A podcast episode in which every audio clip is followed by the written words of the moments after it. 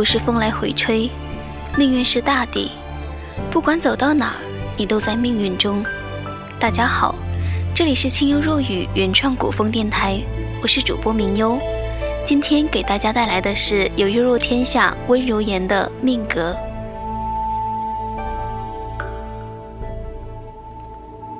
汉如魏法，汉因太平而兴王道，独尊儒；魏因当乱世而奉霸道，故上法。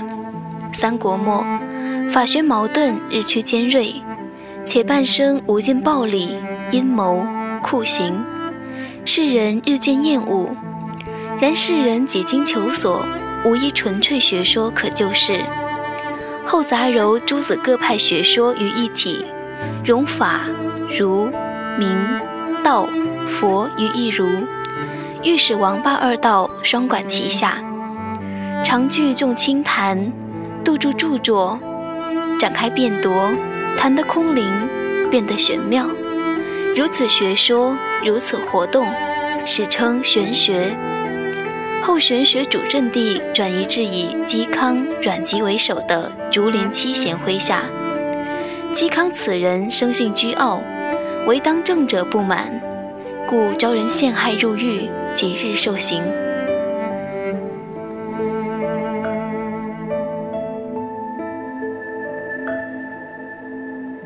面色淡然，淡然中透着一股凛然之气。一旁的惠子手身着绛红衣，手执鬼头刀，看了看刑场下静候的三千太学生和各处赶来请愿的人，黑压压的一片，心头莫名的压抑。天并不冷，却莫名的打了个寒颤，扯了扯衣服，把自己裹紧了些，望了望身旁带行的男子。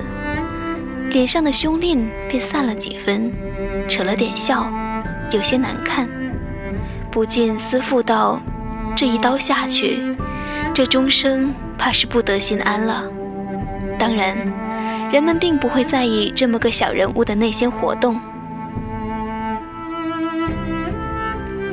嵇康仰视着日影，天气晴朗，万里无云。中午时刻的太阳把世界照得一片的光亮，亮中带着些惨色。突然开了口，问胞兄嵇喜：“请可带来？”嵇喜忙不迭地把钱送上，颤声道：“带来了。”调弦、变音，广陵散缓缓响起，曲调本就舒逸，再加此情此景，更是夺人心神。阳光更加刺眼了些许，猛地，琴声在高月处刹止，徐徐起身道：“广陵散，今绝矣。”屠刀抡下，血溅开了，洒在空中，溅在琴上，红得耀目。嵇康没有到山阳已经很久了，从此再不见劲松穹苍，香烟氲氲。朝阳如洒的竹林里，七贤醉卧酣笑之景，竹林之游也终成了传说。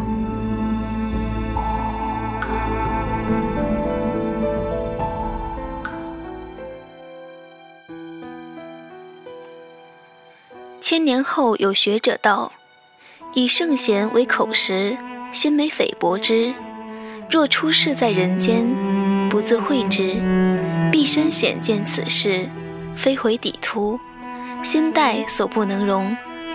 这是以阅读无数人间沧桑后的总结。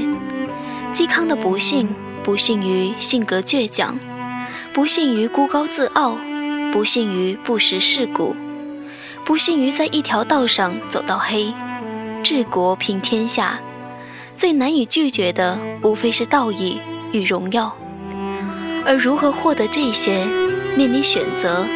则因个人的性格与观念而异，我们把这个叫做命格。心性即是命运。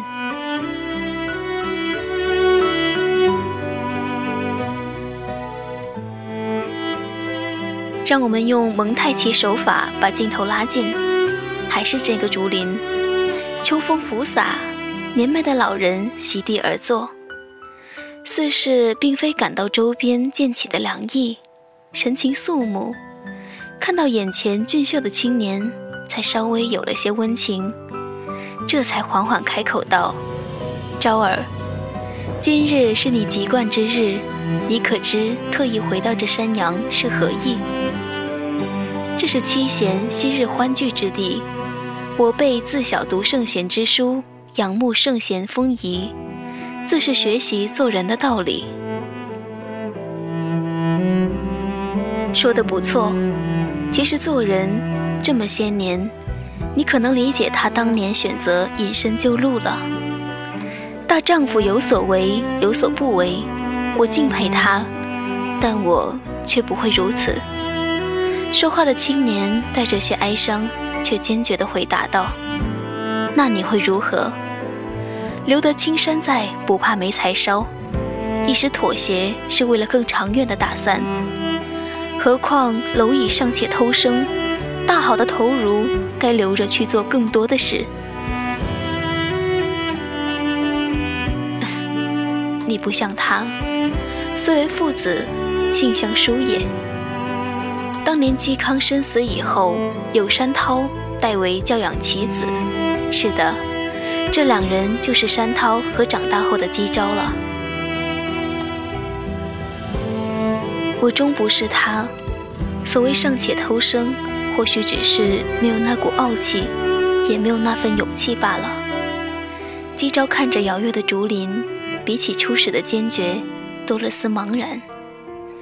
不必妄自菲薄，人在面临抉择的时候都会如此，迷茫、犹豫。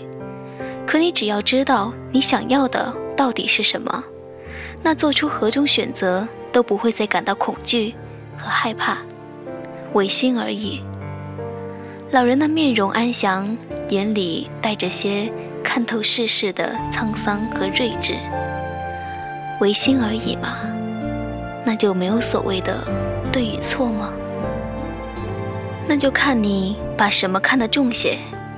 我懂了。那就好，老人便闭目打起了盹。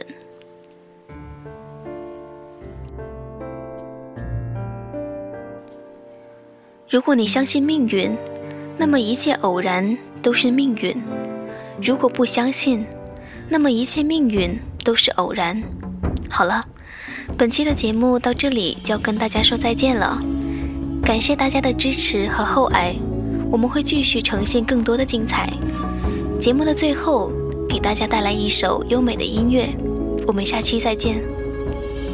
烽火戏伶仃里漂泊烟雨兮，假少年懵懂记，今世事不易。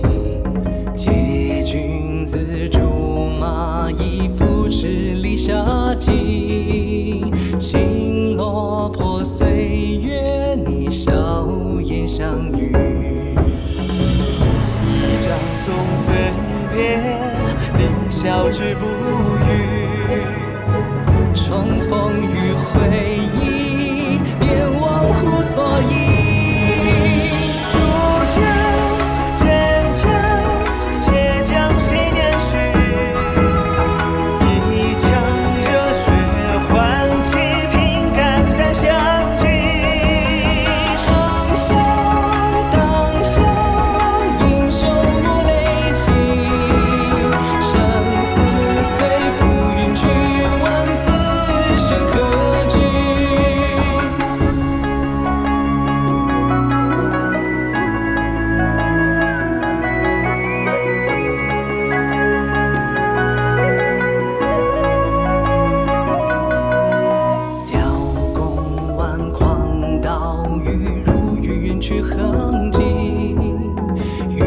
这情会愁绪，斩断相思意。庙堂远香也比庙山河千里。领略别样天地，再见一兄弟。阳关歌旧曲，有七月无意。风雷呼啸去，东。Chúc